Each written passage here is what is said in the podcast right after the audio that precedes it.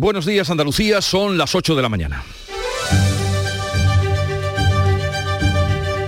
En Canal Sur Radio, La mañana de Andalucía con Jesús Vigorra.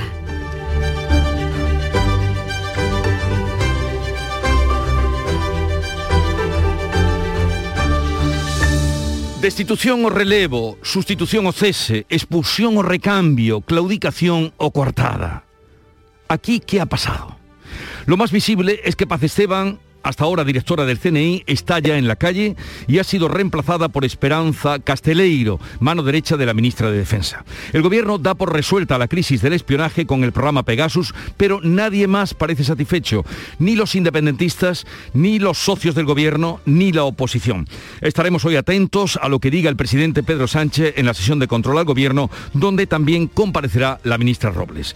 Y en Andalucía los partidos políticos que concurren a las elecciones el 19 de junio pueden presentar desde hoy sus candidaturas. El PP lleva tres hombres y cinco mujeres a la cabeza de las listas provinciales y centrará su campaña en la figura del presidente Juanma Moreno, quien repite por Málaga. Al otro lado del espectro político, la coalición por Andalucía se presenta hoy tras meses de negociaciones, acuerdos y desacuerdos. Podemos, Izquierda Unida, Más País y otras tres formaciones tratarán de mostrar en Sevilla una imagen de unidad después de los problemas con el registro fallido de la formación morada. Y a todo esto, ya tenemos los datos de incidencia COVID actualizados. Empeora la evolución de la pandemia, suben los contagios y los hospitalizados y hay que lamentar 37 muertes en cuatro días. Repuntan pues los contagios entre los sanitarios. Por todo ello, Salud pide prudencia y urge al Ministerio de Sanidad a que autorice la cuarta vacuna para los mayores de 80 años. De todo esto les hablamos y ampliamos la información en un momento. La mañana de Andalucía. Social Energy. La revolución solar ha llegado a Andalucía para ofrecerte la información del tiempo. Tendremos hoy cielos despejados en Andalucía, suben las temperaturas máximas, soplan viento de levante en el estrecho con rachas de hasta 80 kilómetros por hora, así que la Agencia Estatal de Meteorología ha activado el aviso amarillo en toda la comarca del campo de Gibraltar hasta las 11 de esta noche. Los termómetros van a oscilar entre los 24 grados de Málaga y los 33 de Sevilla y Córdoba. Es el momento de ahorrar hasta un 70% en tu factura de luz. Este mes de mayo Social Energy presenta grandes descuentos en instalaciones premium en Face, con 25 años de garantía. Atrapa el sol con Social Energy y aprovecha las subvenciones. 955-441-111 o socialenergy.es. La revolución solar es Social Energy. Y a esta hora vamos a conocer cuál es la situación el tráfico en las carreteras de Andalucía. Conectamos con la DGT, nos atiende Alfonso Martínez. Buenos días. Buenos días. Hasta ahora en las carreteras de Andalucía tengan precaución. En Cádiz hay dificultades por un vehículo averiado en la 381 en Medina Sidonia en dirección Los Barrios. También hay tráfico lento en Córdoba en la 4 en el Arcángel hacia Madrid y en Málaga en la 7 en la Cala del Moral y en eh, Fuengirola en eh, sentido a Cádiz. Y tengan especial cuidado además también en el entorno de San Pedro de Alcántara, ya que van a encontrar circulación intensa en dirección también en, Cádiz. Al margen de la provincia malagueña, también en Sevilla hay dificultades de entrada a la capital hispalense por la 49 en Camas, también en la 4 por un alcance que corta el carril izquierdo en el entorno de dos hermanas y genera hasta 5 kilómetros de retenciones y en eh, la ronda S30 en nudo gota de leche, en este caso en el sentido a la A66 tengan especial precaución en eh, alguna si van a circular por alguna de estas vías. Pues además de todo eso, tenemos que lamentar un fallecido en un accidente de tráfico en Sevilla. Ha ocurrido en la avenida de la Palmera a las 6 y 10 de esta madrugada. Una persona ha muerto, era un motorista, han chocado con un, ha chocado con un coche. El corte al tráfico ha obligado a desviar el recorrido de cuatro líneas de autobuses de Tusam. Son las líneas 3, 6, 34 y la línea LS Santa Justa Bellavista. El cupón ha cambiado, puede tocar por los dos lados. Y si lo miras con cariño, ahí va, qué bonito. A mucha gente vas a apoyar. Por los dos lados puedes ser ganador.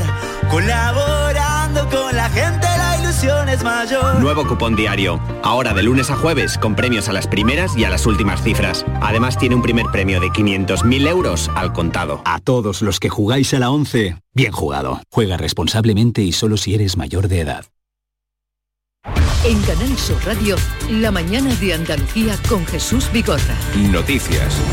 Dentro de poco menos de una hora, a las 9, el presidente del gobierno, Pedro Sánchez, responderá a la oposición en la sesión de control del Congreso tras haber destituido a la directora del Centro Nacional de Inteligencia, CNI, por el caso del espionaje. Beatriz Galeano. Pegasus va a volver hoy a centrar la sesión de control del Congreso. La portavoz del Partido Popular, Cuca Gamarra, y la de Ciudadanos, Inés Arrimadas, van a interrogar a Sánchez sobre el cese de Paz Esteban. También Partido Popular y Vox preguntarán al ministro de la Presidencia, Félix Bolaños, qué hace su departamento para que los altos cargos sigan los protocolos de seguridad. Esquerra Republicana preguntará a la ministra de Defensa.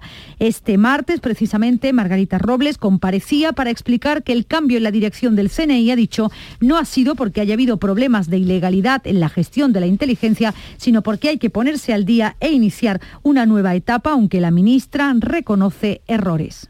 Hay cosas que evidentemente son mejorables, lo he dicho siempre, como está pasando en todos los países del mundo y precisamente en esta nueva etapa, aprendiendo de errores que pueda haber, que sin ninguna duda pasan y pasan en todos los sitios, vamos a intentar que esos errores no se vuelvan a producir. La última en hablar del Gobierno ha sido la ministra de Industria, Reyes Maroto, que ha responsabilizado directamente a Robles de la destitución de Paz Esteban. Lo ha hecho antes de entrar en unas jornadas organizadas por UGT. Me limito a las declaraciones de la ministra de Defensa. Ella ha sido eh, la que ha tomado la decisión, la que ha decidido sustituirla por otra persona de su máxima confianza, la anterior secretaria de Estado de Defensa. La destitución de la responsable del CNI ha provocado reacciones políticas de todo tipo. Para los socios independentistas del gobierno es una decisión insuficiente para cerrar esta crisis y recuperar la confianza en el Ejecutivo. Partido Popular y Ciudadanos creen que han sido o ha sido una concesión al independentismo. Las críticas de la oposición han sido unánimes a la destitución de Paz Esteban. Josep Cleires, de Junts por Cataluña, ve el cese como claramente insuficiente. Hemos sabido que ya le han hecho pagar el pato del Pegasus a la directora del CNI. No pretendan con esta destitución cerrar este gravísimo caso de espionaje masivo. Exigimos responsabilidades al más alto nivel. El popular José Antonio Monago asegura que se trata de una cesión más al independentismo y habla de guillotina. Se guillotina a una funcionaria del centro por la mano derecha de una ministra. El senador de Ciudadanos, Miguel Sánchez, cree que había que elegir entre Bolaños o Robles. O Sánchez cree a Bolaños o Sánchez cree a Margarita Robles. También valoración desde el gobierno andaluz que califica de gran error el cese de la directora del CNI. El portavoz Elías Bendodo asegura que Pedro Sánchez ha cortado la cabeza de Paz Esteban para salvar la suya. El presidente del gobierno ha cometido el error de cortar cabezas en el CNI para salvar la suya, y contentar y contener, las dos cosas, contentar y contener a sus socios independentistas. Pues la crítica de Bendodo a Sánchez la han hecho también los portavoces del Partido Popular, Vox y Ciudadanos en el Congreso de los Diputados. Los independentistas, sin embargo, aunque rebajan el tono, no dan por zanjado el asunto. Tampoco lo hace Unidas Podemos. Pero vamos a seguir hablando de política y ahora de la política andaluza. La coalición por Andalucía se presenta esta mañana. Junto a la candidata Inmaculada Nieto van a estar Juan Antonio Delgado de Podemos y Esperanza Gómez de Más País y representantes de de las otras tres formaciones. Parece que se habría encontrado una posible fórmula para resolver la cuestión de la financiación. La coalición de izquierdas por Andalucía ha alcanzado un acuerdo que han firmado Izquierda Unida, Podemos Más País, ECUO, Iniciativa del Pueblo Andaluz y Alianza Verde. En este acuerdo Podemos renuncia a que su candidato Juan Antonio Delgado sea el aspirante de la coalición a la presidencia de la Junta en favor de la candidata de Izquierda Unida de Inmaculada Nieto. A cambio, Podemos encabezaría las listas de Por Andalucía en Cádiz, Córdoba, Huelva y Granada. En Izquierda Unida tendrían cabeza de lista en Málaga, Jaén y Almería y Más País encabezaría la lista por Sevilla. Así las cosas, Podemos tendría la coportavocía del grupo en el Parlamento andaluz, pero ahora el mayor escollo es el tema económico. Se contempla en el acuerdo que Podemos accedería al 60% de las subvenciones, pero según fuentes de Podemos, Izquierda Unida plantea ahora que no es posible porque el Tribunal de Cuentas es el que finaliza, el que fiscaliza el reparto y Podemos no está registrado en la coalición. Con esta situación, Pablo Iglesias se ha mostrado especialmente duro con la imagen de la coalición de izquierdas en Andalucía. La imagen que hemos dado todos hacia afuera es la peor que se podría dar, es la peor manera de empezar. Esto es lo que me transmiten un montón de compañeros y compañeras que escriben, gente de Podemos muy, pues muy triste y con una sensación de, de, injusticia y de humillación que seguramente no se merecen, pero que van a ser los más disciplinados y los más firmes para defender la candidatura en Andalucía. La candidata Inmaculada Nieto no quiere entrar en eso, ha dicho que las negociaciones están en buenas manos. Nosotros estamos las seis formaciones políticas en la coalición por Andalucía. Uh -huh. Lo estamos porque es nuestra voluntad política y porque tenemos un acuerdo para ello. Todo el lío que ustedes conocen bien, que ha ocurrido con el registro última hora, lo que hace es que ese acuerdo político hay que traducirlo y, y materializarlo en el cauce que ahora permite la ley. Por su parte, el Partido Popular Andaluz presenta hoy en Granada sus cabezas de lista por las ocho provincias tras la preceptiva aprobación del Comité Electoral. Son cinco mujeres y tres hombres, en su mayoría miembros del Gobierno autonómico. Juanma Moreno vuelve a encabezar la candidatura por Málaga. Repiten respecto a 2018 la secretaria general Loles López en Huelva y la titular de Fomento Marifran Carazo en Granada. En el resto de provincias hay renovación. Carmen Crespo, consejera de Agricultura, va a liderar la candidatura de Almería. El responsable de Hacienda, Juan Bravo, lo hará en Jaén, el de Salud, Jesús Aguirre en Córdoba y la de Cultura, Patricia del Pozo, por Sevilla. En Cádiz es la delegada de la Junta, Ana Mestre, quien ocupa el primer puesto. La patronal ha recomendado a las empresas moderar la subida de los sueldos para evitar que se vinculen a la inflación. Los sindicatos han criticado esta decisión y han anunciado movilizaciones. Las patronales recomiendan moderación y prudencia en la negociación de los salarios, lo explica el presidente de la COE, Antonio Garamendi. Lo que no es prudente es inflacionar los salarios porque inmediatamente haríamos el efecto este famoso ejercicio de segunda ronda los sindicatos han calificado esta postura de injusticia social y ha anunciado ya una campaña de movilizaciones. Unai Sordo es secretario general de Comisiones Obreras. No es solo una cuestión de profunda injusticia social y de profunda falta de corresponsabilidad por parte de los empresarios y de las empresarias. Es un suicidio económico. Ahora la negociación colectiva se va a realizar por sectores. En cuanto a la evolución del COVID, Andalucía vuelve a pedir al Gobierno central que autorice la cuarta dosis de la vacuna a los mayores de 80 años. El consejero Jesús Aguirre le ha remitido una carta a la ministra después de que la incidencia haya aumentado en este tramo de edad. Hay preocupación en el gobierno andaluz, sobre todo en la franja de edad de los mayores. Los datos conocidos ayer muestran un aumento en el número de ingresados que han aumentado en 100 desde el viernes. En Andalucía hay ahora mismo 864 pacientes en los hospitales, de ellos 52 están en la SUCI. Han fallecido 37 personas en los últimos cuatro días. En cuanto a la tasa de incidencia en mayores de 60 años está en 533 casos. A pesar de esos datos, el gobierno andaluz insiste en que no hay motivo para hablar de una séptima ola. En Sevilla preocupa el aumento del número de hospitalizaciones. Pilar González.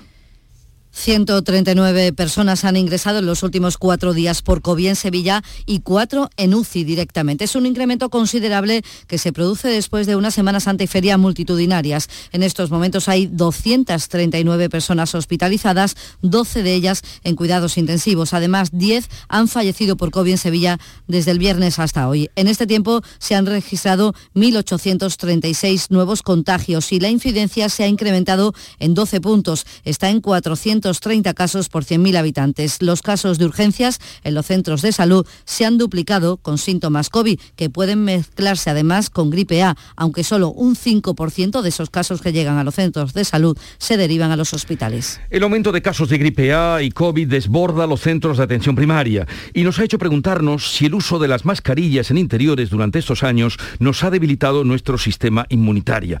inmunitario. Esa es la pregunta que nos hacemos y la que le vamos a pasar a Ignacio Molina, que es catedrático de Inmunología de la Universidad de Granada. Doctor Ignacio Molina, buenos días. Hola, muy buenos días, Jesús. ¿Qué nos está pasando? Que no hay familia donde no haya un caso de gripe A, de gripe o de COVID. Bueno, eh, no está pasando nada especial. Eh, vamos a ver. Eh, el, el, la gripe A hemos estado, eh, o la gripe en general, ¿no? Hemos sí. estado eh, dos años sin ella. Eh, las medidas, de, ¿y por qué? Pues porque las medidas de prevención que hemos implantado para, el, para prevenir el COVID, pues han sido relativamente eficientes para, para hacerlo, pero sin embargo han sido sumamente eficaces para prevenir otros virus respiratorios, ¿no? ¿no? ¿no? solamente la gripe, sino otros virus respiratorios también se han visto eh, pues detenidos a lo largo de este tiempo. En el momento en el que hemos relajado las medidas, ha aumentado la movilidad social, el uso de las mascarillas se ha relajado, etcétera, pues la gripe comenzó a aparecer, lo hizo tardíamente este año, comenzó pues a mediados de febrero más o menos, alcanzó el pico a finales de marzo y a partir de ahí ha comenzado a descender, aunque todavía tenemos una incidencia eh, notable. Y en cuanto al COVID, pues eh, nuevamente eh, comenzó a subir de manera decidida la incidencia pues a finales, mediados de, marzo, coincidiendo, coincidiendo con la finalización de los carnavales y las fiestas de primavera, eh, aumentó notablemente como consecuencia de la Semana Santa y bueno, pues eh, ya hemos alcanzado el pico y parece que está comenzando a disminuir en algunos sitios, ¿no? Pero hemos tenido ciertamente una incidencia muy alta, en algunas provincias tremenda. Sí, pero ¿cree usted, como se dice, ahora nos confirmará, que nuestro eh, sistema inmunitario se ha debilitado por el uso que hemos hecho de la mascarilla, que nos ha protegido, que nos hemos vuelto más vulnerables? No, no, no, no. Yo no, no creo que, haya una relación de ese tipo en absoluto. Es simplemente eh, una cuestión eh, física. El virus ha estado eh, eficientemente detenido, no ha circulado, le hemos impedido que entre y como consecuencia de eso, pues no hemos tenido casos de gripe, insisto, y de otros virus respiratorios. ¿no? Y en el momento en el que nos hemos quitado la mascarilla, pues todos los virus respiratorios han comenzado a circular. Yo creo que es tan simple como eso. No hay, ninguna otra razón, ninguna razón inmunitaria o inmunológica que explique eh, que por el hecho de tener una mascarilla vamos a volvernos más sensibles a otros virus. No. Bueno, nos tranquiliza saber esto, pero así las cosas y tal como está el panorama ahora, ¿recomienda usted el uso de la mascarilla? Por supuesto, yo creo que, que cuando se plantearon las medidas de retirada de mascarillas de interiores había un consenso general en la comunidad médica y científica de que había que hacer una desescalada más progresiva, no se hizo así y evidentemente pues eh, bueno pues estamos viendo qué es lo que ha ocurrido, ¿no? porque no solamente fue eh, que se tomaran las precauciones eh, justo después de Semana Santa, sino que yo creo que toda la gente durante el momento cumbre de Semana Santa pues ya tenía en mente que la cosa se acababa en, cuestión de días y la verdad es que en Semana Santa eh, las precauciones fueron muy pocas por parte de, todo, de, todo, el público. ¿no? Y creo que en ese sentido pues debemos de retomar la eh, responsabilidad individual. Yo creo que, que es necesario seguir manteniendo las mascarillas en interiores, sin ninguna duda, eh, aunque sea de carácter voluntario, yo creo que hay que hacer un esfuerzo por parte de todos para seguir manteniéndola al menos durante algunas semanas más. Porque usted supongo que también en su entorno conoce mucha gente ahora con gripe o con COVID, como tenemos todos, ¿no? Bueno, el pico realmente brutal fue en Navidad, eh, ahí fue donde realmente tuvimos una, una explosión eh, increíble, ¿no? Esta ola que hemos tenido eh, ha sido llamativa, porque quizá no, esperábamos que ya se había terminado, no es comparable en absoluto a la que tuvimos en Navidad, pero sí, efectivamente, claro que hay gente que, En Granada quizás estamos un poquito... Eh, eh, doctor, porque eh, todavía no les ha llegado, pero Jerez con la feria, motos, Córdoba, patios... Córdoba, Almería también están altísimos, Córdoba es muy preocupante. Y Sevilla, y Sevilla ni le cuento, que no saben qué hacer con la universidad. Bueno, muchísimas gracias por sus consejos y trataremos de seguirlos, espero que hayan calado también en la gente, porque es la manera de poder protegernos esa responsabilidad individual a, la que usted llamaba, ya que los políticos ahí se fueron un poco de ligeros, como usted dice, a la hora de, hacer esa, ese levantamiento del velo, de la mascarilla. Gracias por, gracias por atendernos, doctor Ignacio Molina, catedrático de Inmunología de la Universidad de Granada. Un saludo y prevención en Granada. Encantado, Jesús. Un saludo, buenos días. Adiós, buenos días. Son las 8.19 minutos de la mañana a buen entendedor, con las pocas palabras que nos ha dicho el inmunólogo, le bastaría para tomar en consideración y prevención a algunos comportamientos. La mañana de Andalucía. ¿Por qué Agua Sierra Cazorla es única? El equilibrio de su manantial es único, el más ligero en sodio, la idónea para la tensión arterial, más rica en magnesio, calcio y bicarbonato. Y ahora Agua Sierra Cazorla con los refrescos saludables de verdad sin azúcar y sin gas, más naranja y limón. Agua Sierra Cazorla, la única en calidad certificada.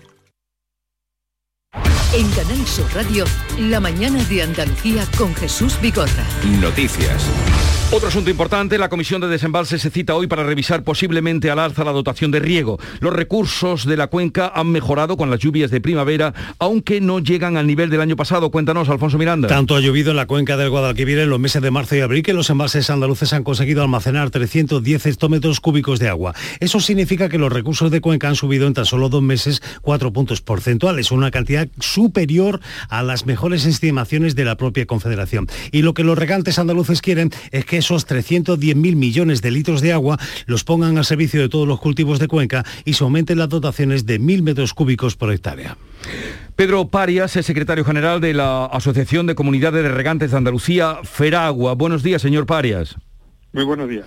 Bueno, en la comisión de desembalses que hoy se da cita, ¿qué piden ustedes? Bueno, nosotros pedimos que la Confederación, dentro del margen, margen que le da el Plan Especial de Sequía, pues le dé a los regantes eh, toda el agua disponible para tratar de salvar una campaña que vaya a ser muy difícil. Porque aunque es verdad que la primavera ha sido lluviosa, los embalses han cogido muy poca agua, ¿no? Ese 4% es muy poco para la situación de partida que teníamos y seguimos contando con unas dotaciones con un alto nivel de restricción.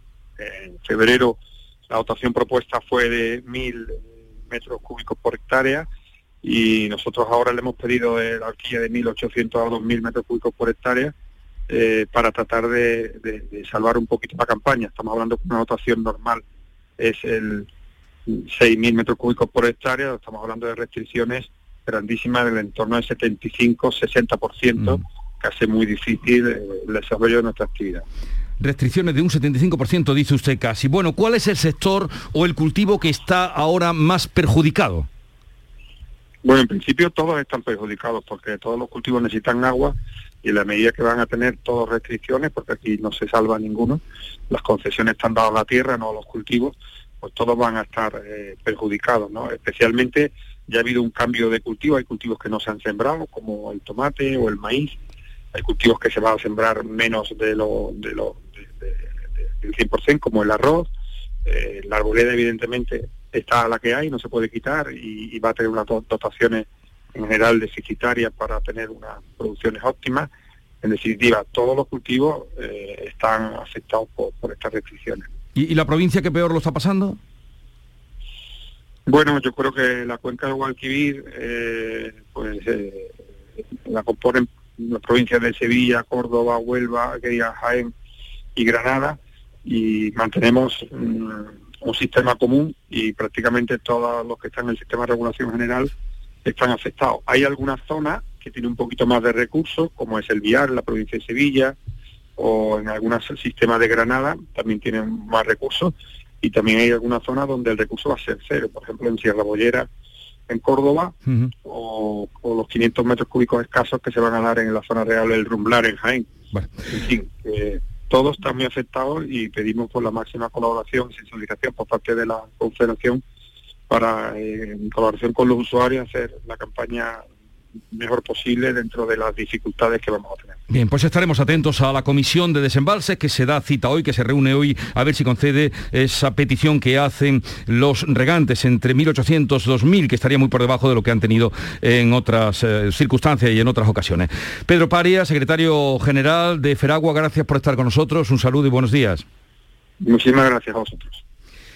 La llegada de pateras, cambiamos de tema ahora radicalmente, ha bajado un 70% en el último mes tras el acercamiento del gobierno español con Marruecos. Esta cifra la ha ofrecido el ministro de Exteriores, José Manuel Álvarez, tras un encuentro con su homólogo marroquí. Hoy intervendrá en la reunión de la coalición internacional contra el Daesh. Eso sí, no han hablado de la sospecha de que Marruecos esté detrás de los espionajes en España ni de la reapertura de los pasos fronterizos de Ceuta y Melilla. Pues a pesar de este descenso, ayer llegaron nuevas pateras a la costa almeriense. María Jesús Recio. Sergio. Las últimas personas rescatadas fueron localizadas a casi 80 kilómetros de la costa de Punta Polacra, en el parque de Cabo de Gataníjar, cuando su embarcación iba a la deriva, según detectó un avión de salvamento marítimo que pidió a un buque mercante que estaba en la zona que permaneciese a una distancia de seguridad hasta proceder a su rescate. A su llegada a puerto fueron atendidos por Cruz Roja, que en esta asistencia humanitaria, con personal voluntario de medicina y enfermería, ha ayudado desde el domingo a 66 personas rescatadas de distintas embarcaciones en las costas de Almería. Siete grupos de personas que han sido trasladadas después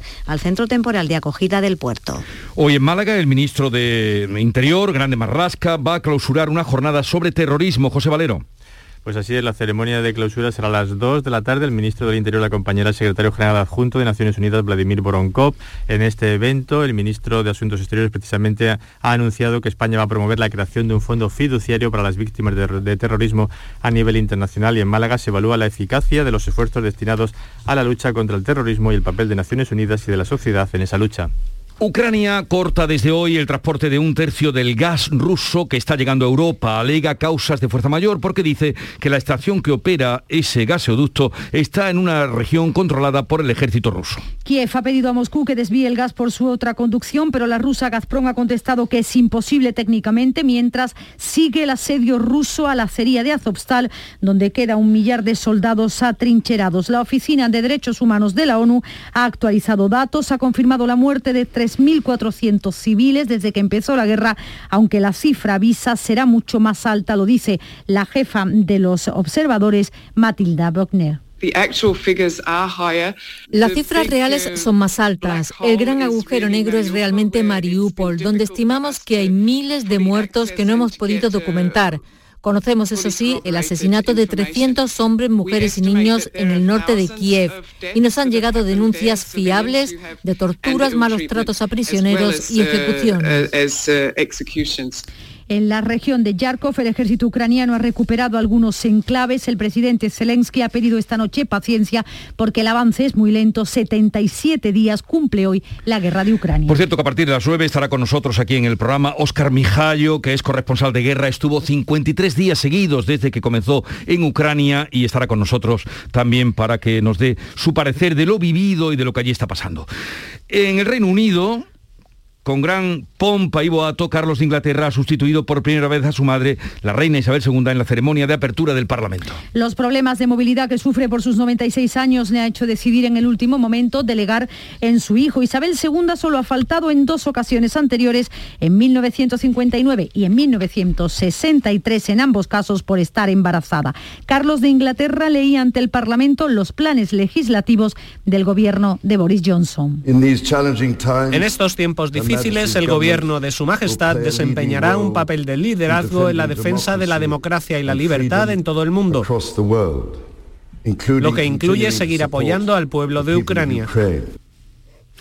Pasan a disposición judicial los tres detenidos en Málaga acusados de una violación grupal frustrada a una mujer en la playa de la Malagueta. En la capital ocurrió en la madrugada del lunes. Los detenidos de 19, 30 y 31 años están acusados por la policía de agresión sexual y robo con violencia e intimidación. Precisamente fueron los agentes de una dotación de la Brigada de Seguridad Ciudadana quienes frustraron la violación múltiple a sorprender a uno de ellos cuando ya estaba abusando de la mujer mientras los otros dos esperaban su turno. Una llamada al 091 alertó a la policía de que una mujer podría estar siendo forzada sexualmente. Era precisamente la clienta de un bar que vio lo que allí estaba ocurriendo. El palco desde el que retransmite el carnaval desde hace tanto tiempo Canal Sur, se va a llamar desde hoy Juan Manzorro. Salud, votaron. Pues sí, va a llevar el nombre de Juan Manzorro Burguillos. Va a ser sin duda un acto muy especial para esta casa porque eh, ese número 22, que es el palco de las retransmisiones del Carnaval de Cádiz, y pues llevará el nombre de nuestro compañero y será todo un honor este año también llevarles el concurso desde allí. Por cierto, que concurso que arranca hoy, el acto del palco será media hora antes antes de que comience la primera sesión eh, de infantiles con la chirigota de dos hermanas, los Yo no tuve, serán los primeros en subir al escenario. Hoy mañana semifinales infantiles, el fin de semana las juveniles y el lunes comenzará ya la fase de adulto con la participación de 62 agrupaciones y con casi todas las entradas para las preliminares ya agotadas. Hemos visto en las últimas horas de nuevo grandes colas que daban la vuelta al Gran Teatro 4 falla. Escena Móvil regresa mañana jueves a Sevilla con una programación que incluye nueve estrenos y la participación de 21 compañías internacionales de danza y teatro inclusivo. El Festival de Arte y Diversidad regresa a la normalidad con una de las programaciones más heterogéneas en sus 15 años de vida. Será hasta el próximo 20 de mayo. Hasta el próximo 20 de mayo participarán compañías de toda España, Europa e Iberoamérica. Llegamos así a las ocho y media de la mañana, tiempo ahora para la información local. Sigue la mañana de Andalucía.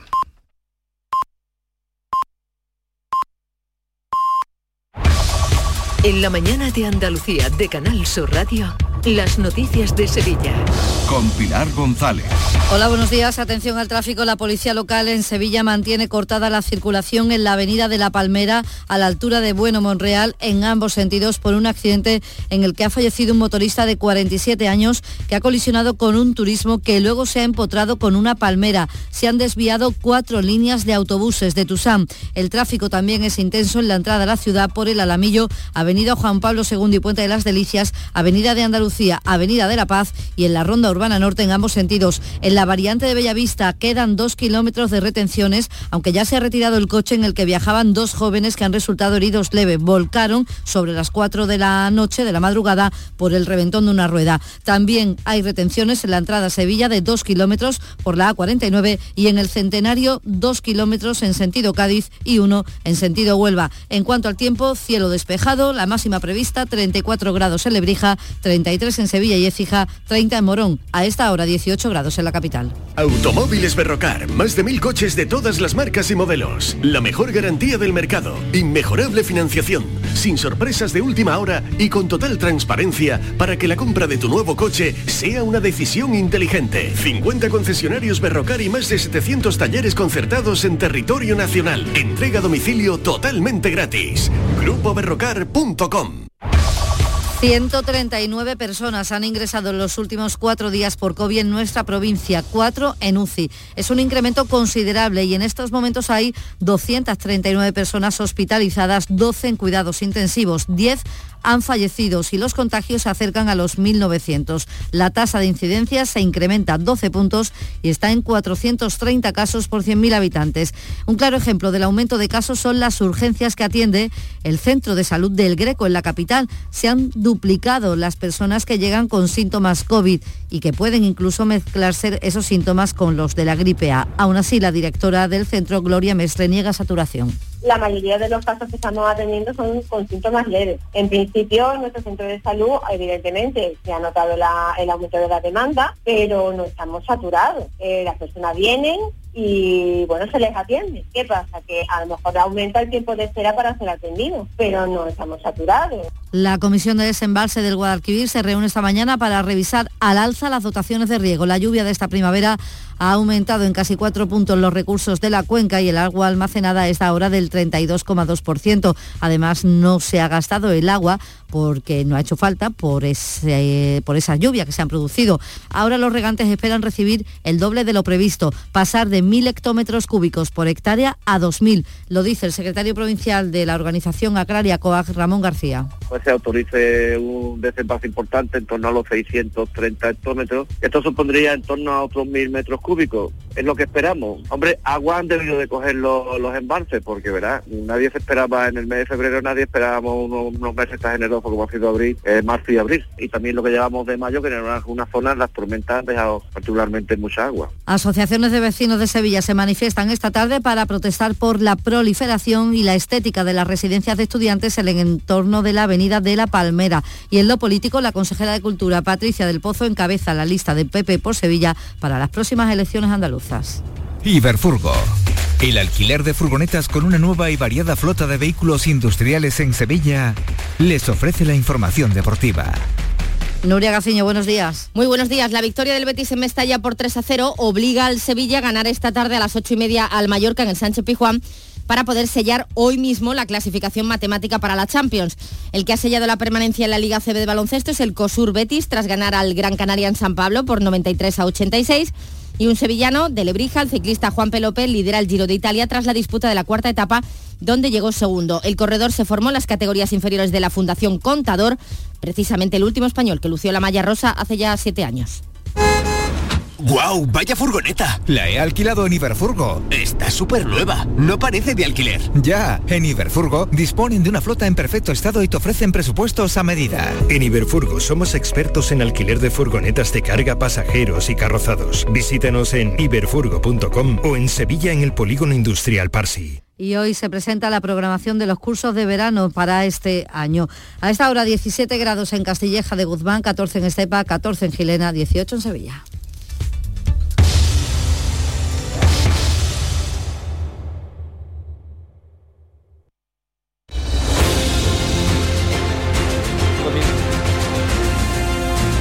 ...8.35 minutos de la mañana... ...tiempo ahora para la conversación... ...la charla, el análisis... ...hoy con Ana Cabanillas... ...Rosana Sáez y Alberto García Reyes... ...en un momento.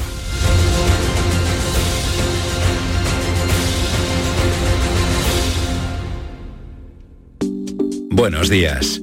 En el sorteo del Eurojackpot de ayer, la combinación ganadora ha sido 3, 7, 34, 43 y 50. Soles 5 y 10. Recuerda, ahora con el Eurojackpot de la 11, todos los martes y viernes hay botes millonarios. Disfruta del día. Y ya sabes, a todos los que jugáis a la 11, bien jugado. En Canal Sur Radio, por tu salud, responde siempre a tus dudas. Científicos granadinos han conseguido curar por primera vez en el mundo la apnea obstructiva del sueño. Es todo un hallazgo del que se está hablando mucho en el mundo científico porque hasta ahora se pensaba que se trataba de una enfermedad crónica. Esta tarde nos acompañan en el programa para mostrarnos ese trabajo y atender tus dudas y preguntas sobre apnea en directo. Envíanos tus consultas desde ya en una nota de voz al 616-135-135. Por tu salud, desde las 6 de la tarde con Enrique Jesús Moreno. Quédate en Canal Sur Radio, la radio de Andalucía. No te creo. Que la tarjeta Mastercard profesional de Cajamar no tiene comisión de emisión y además te bonifica con 50 euros en tu primera compra de ese importe o superior de abril a junio. ¿Cómo lo oyes? Solicítala antes del 30 de junio y date prisa que vuelan. Es solo para las primeras 900 contrataciones. Tarjeta emitida por Cajamar Caja Rural. Más información en nuestra web y oficinas. Es real. Se llama Mastercard Profesional.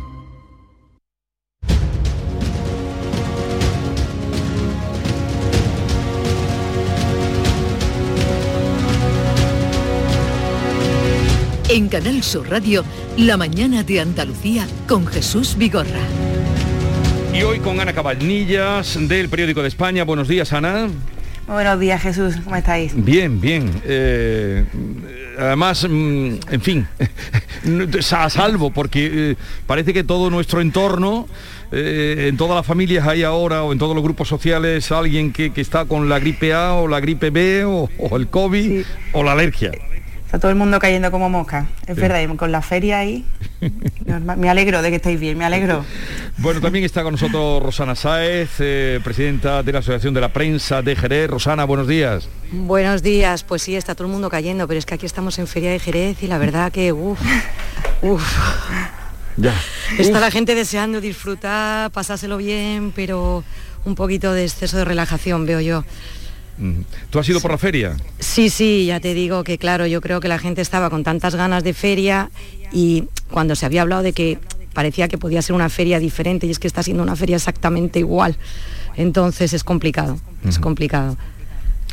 En fin, los datos están ahí, que Sí. salían ayer, eh, y está Sevilla, y está Córdoba con los patios, y está Jerez con la feria, y estará Cádiz con el carnaval, y está con nosotros Alberto García Reyes, adjunto a la dirección de ABC, que sigue todavía un poco con la fonía de la feria. Buenos días, Alberto. Aquí estoy tocado. Es, es afonía alérgica. Esto tengo Sí. una alergia eh, eh, grande, la verdad. Y este año no- se me había olvidado porque como hemos pasado dos años con las mascarillas, Sí. No he tenido tanta alergia. Claro, este año fuera mascarillas y lo estoy pasando horrible. O sea, no me acordaba ya de lo mal que se pasa.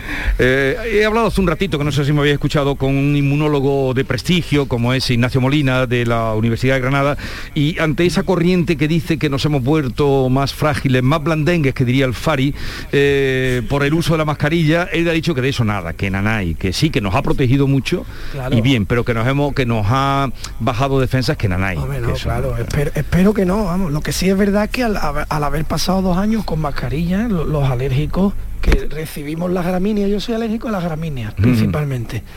Eh, con la mascarilla no te entra tanto, entonces lo pasan más leve.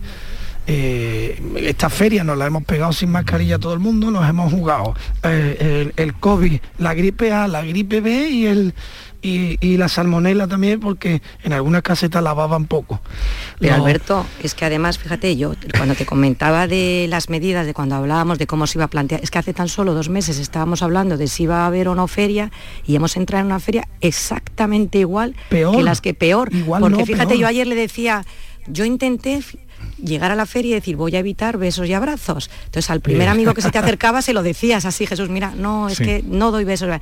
Y de repente se te acercaba la gente que no te da tiempo, te echan el beso el abrazo y ahora le dices al amigo que tienes al lado, disculpa, ya si quieres dame el beso, porque es que eh, Claro. he cortado al que tengo confianza y al que casi ni conozco se me está abrazando, digo, yo no sé. Y luego ya, fuera de la broma, yo decía, nadie tiene esos geles, que no estaría mal llevar los geles, eh, que hay una serie de medidas que yo digo, la gente tenía tantas, tantas ganas, y yo lo entiendo por el tema de la salud mental y todo, pero que un poquito más de prudencia, Sí. yo creo que te- debía de haber, ¿eh? Escribió un artículo Javier Caraballo que está bien, que me, me interesó mucho sobre el ensayo eh, mm, vírico, el ensayo del virus que ha supuesto la feria de, de Sevilla. ¿no? Ni, ni pensado por la OMS eh, habría salido una cosa ma- mejor desde el punto de vista experimental, ¿no? Venga, nos quitamos las mascarillas, estamos todos vacunados, Sí. meteros ahí a ver qué pasa, ¿no? Sí, sí. Bueno, pues lo que pasa es que el 90% de los que se han metido ahí han caído. O sea, que no hubieran pasado el COVID eh, u- con una cierta antelación, ¿no? Claro, yo Eh, pensé los que iba a haber no hasta foros en COVID casetas. Han caído como, como moscas. No, ah, Yo eh, todo el mundo ahora, que conozco que ha ido a por la otro feria lado, está, está contagiado y es un laboratorio buenísimo, pero a ver qué pasa. Porque luego Sí, pero a eso iba. ingresos comienzan como a, a los cinco o cinco o siete días que ya veremos a final de esta semana qué es lo que pasa, ¿no? Pero es una de las cosas que, eh, que nos enseñó Simón, que ya Sí. hace mucho tiempo que no le vemos, pero una de las cosas que decía, que esto empezaba a notarse en la saturación hospitalaria unos días después, ¿no? Sí, pero Entonces, ha- han pasado días suficientes ya como para ir viendo una tendencia y de momento no, no se ha notado, sobre todo en las UCI.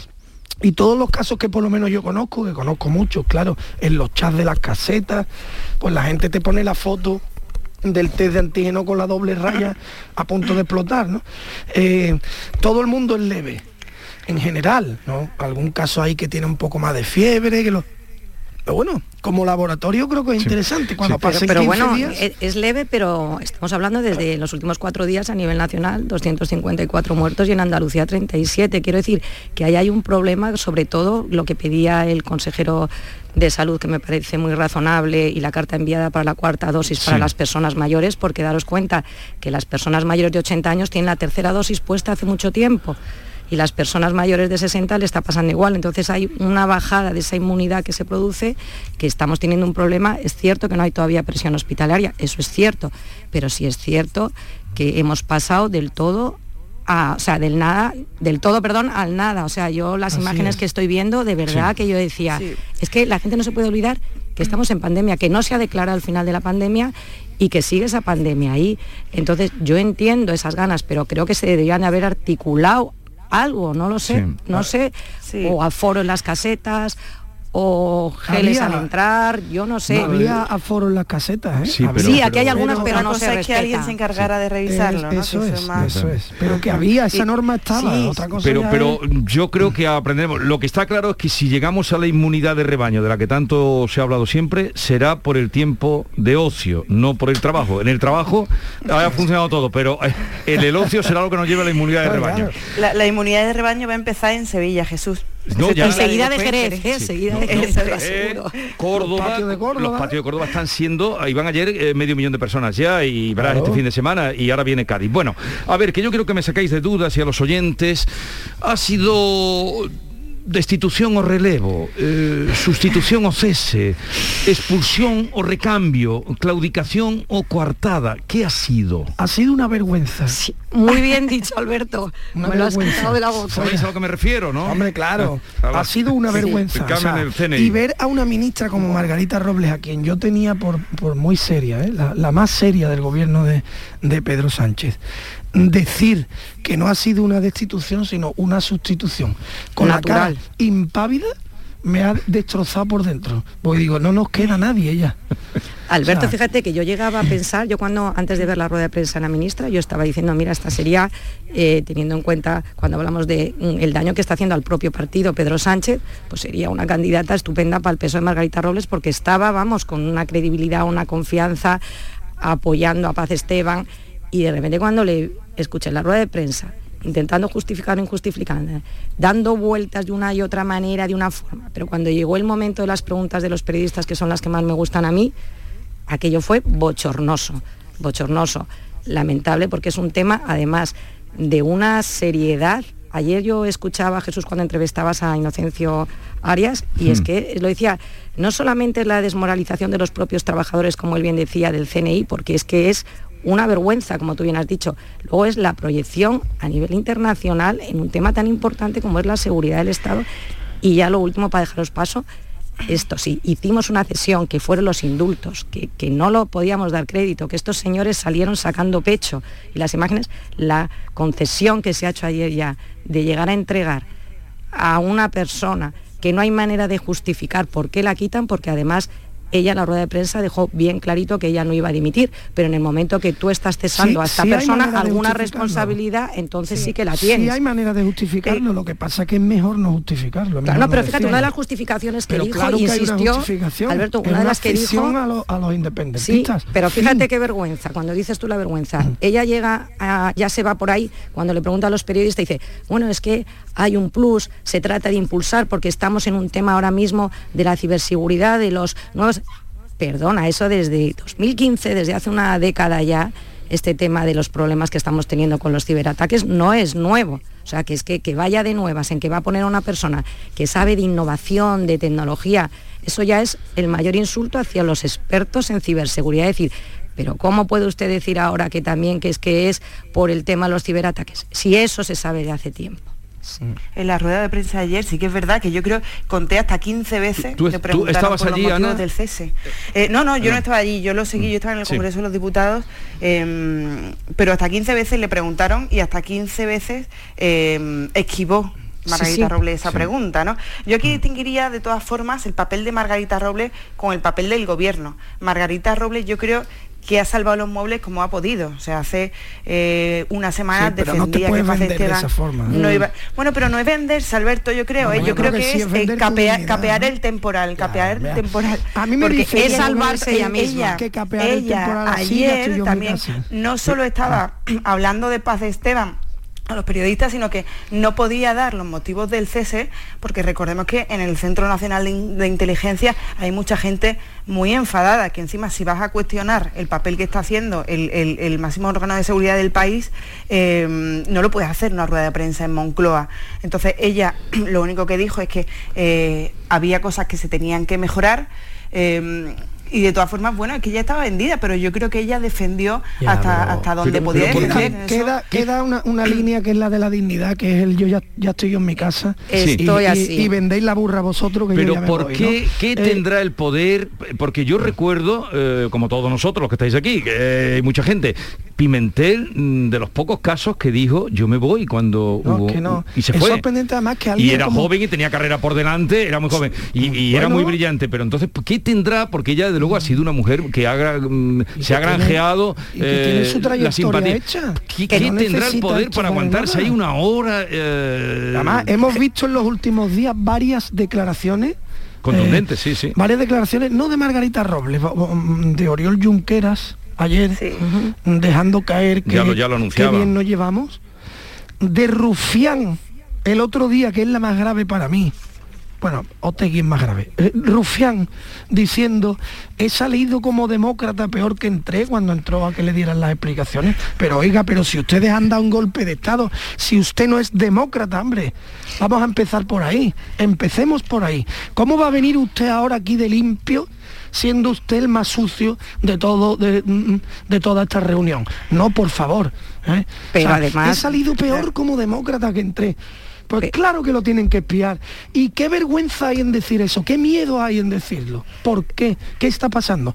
Y claro, luego escuchas a Otegui decir que es que ellos van a seguir apoyando al gobierno, porque, atención a la frase, ¿eh? A los obreros del País Vasco. La alternativa es peor, que implica dos cosas esa frase. Una, que lo actual es malo, porque la alternativa es peor, ¿vale? Y dos, y dos, que es peor para ellos.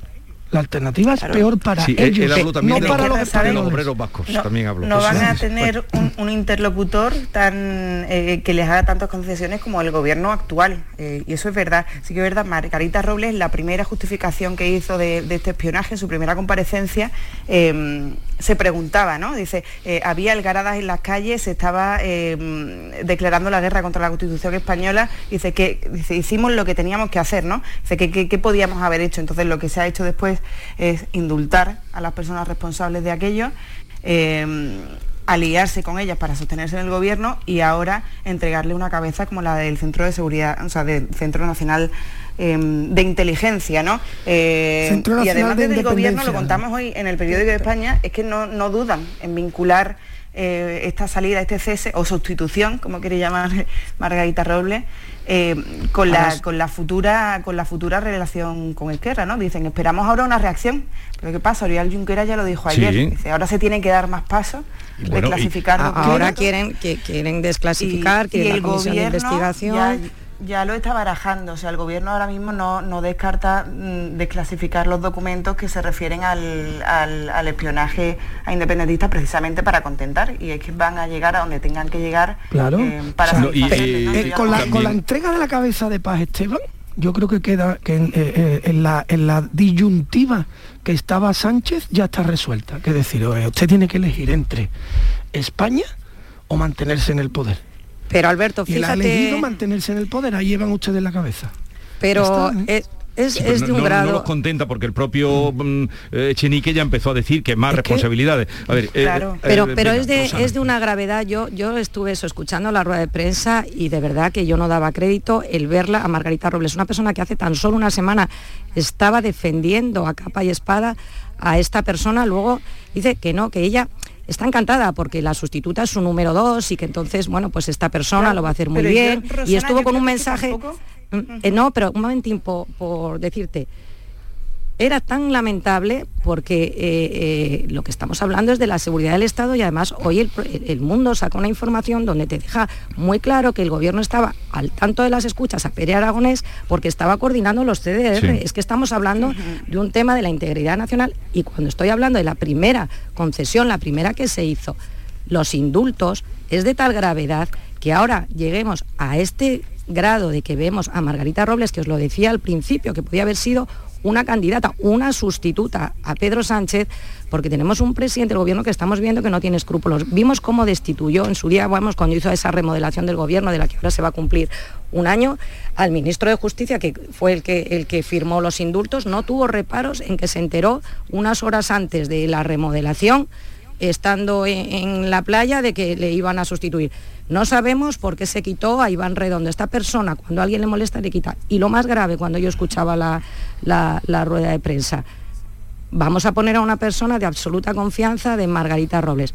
¿Qué pasa? Que vamos a tener ese control absoluto ya de todo. O sea, yo quito a una persona para poner a una persona que voy a... No quiero dudar, ¿eh? No quiero dudar, pero es que es la forma de proceder de este presidente del gobierno. Creo que ya se extralimita y ha entrado en un grado que estamos hablando de eso, de que tenemos una cumbre de la OTAN el mes que viene y somos el reír a nivel internacional, como decía ayer Inocencio Arias, y como lo dicen todos los expertos, los que saben de esta materia, porque escuchar ayer a Margarita Robles, yo de verdad no me perdí ni una sola, vamos, la seguí atentamente y yo estaba pasando vergüenza ajena, porque no podía dar...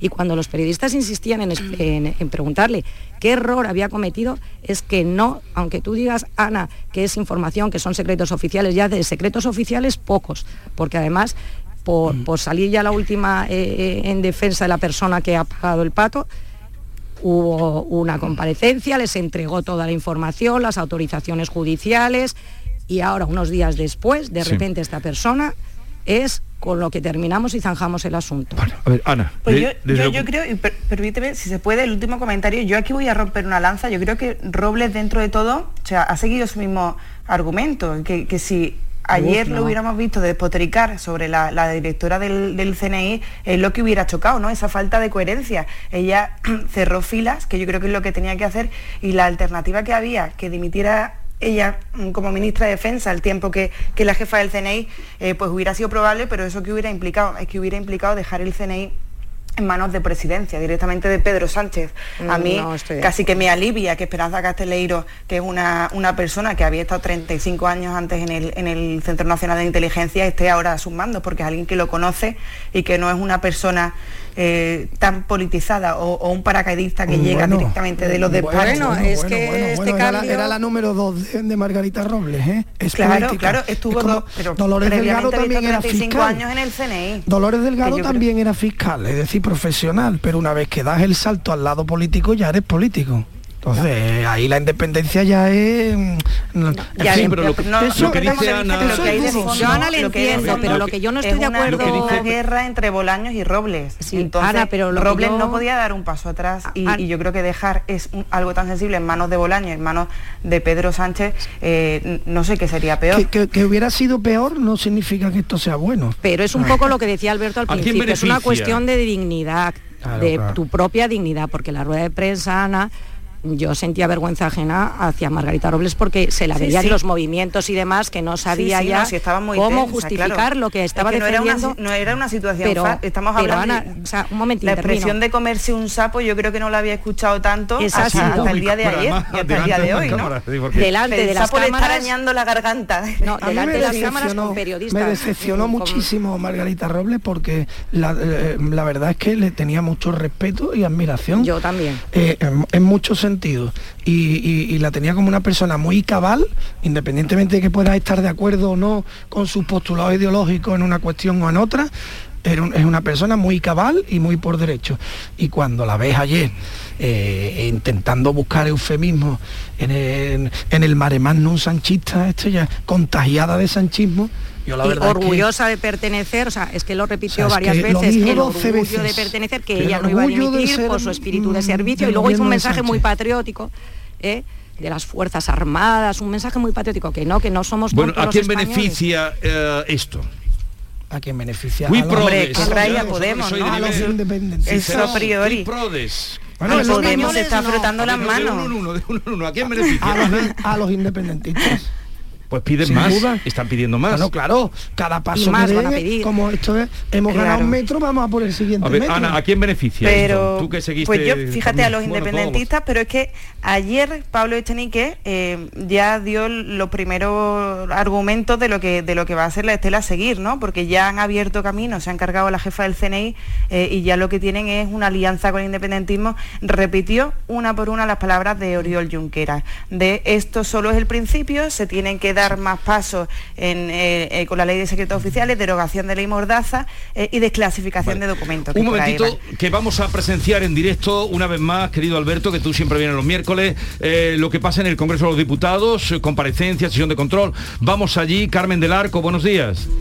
Hola, muy buenos días. Pues ya estamos aquí en los pasillos del Congreso viendo las primeras reacciones y lo que parece en esta mañana es que está todo bastante tranquilo. Vamos a ver si los socios de investidura de Pedro Sánchez mantienen cierta calma, cierto balón de oxígeno después de la dimisión o si directamente pues empiezan ya otra vez con la bronca política. La sensación generalizada que había hace apenas unos minutos aquí en la entrada del Congreso es que debía ser una sesión tranquila y se va a estar muy atento, muy atento, por supuesto, a Pedro Sánchez, a Cuca Gamarra y luego después a la ministra Robles que tiene que contestar preguntas aquí en el Congreso.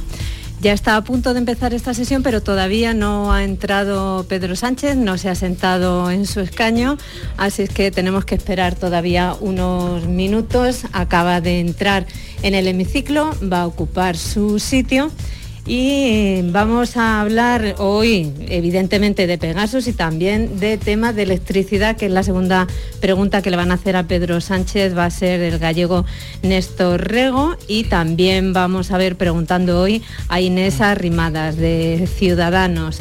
Todas las preguntas son muy genéricas, por tanto van a entrar los temas que cada uno de los grupos quiera plantear, porque por ejemplo Inés Arrimadas pregunta si considera que los pactos de gobierno dan estabilidad y garantía para solventar los problemas de los españoles. Una pregunta totalmente abierta, lo mismo que la que está a punto ya de realizar Cuca Gamarra que concretamente su pregunta escrita presentada es, ¿cree que es importante reforzar las instituciones del Estado? Evidentemente va a ir a por el tema CNI y esta sustitución que dice la ministra de defensa que se ha hecho en el CNI, una expresión muy poco afortunada que también está siendo muy criticada en los pasillos del Congreso de los Diputados porque no se termina de entender muy bien por parte de ningún grupo esta estrategia de comunicación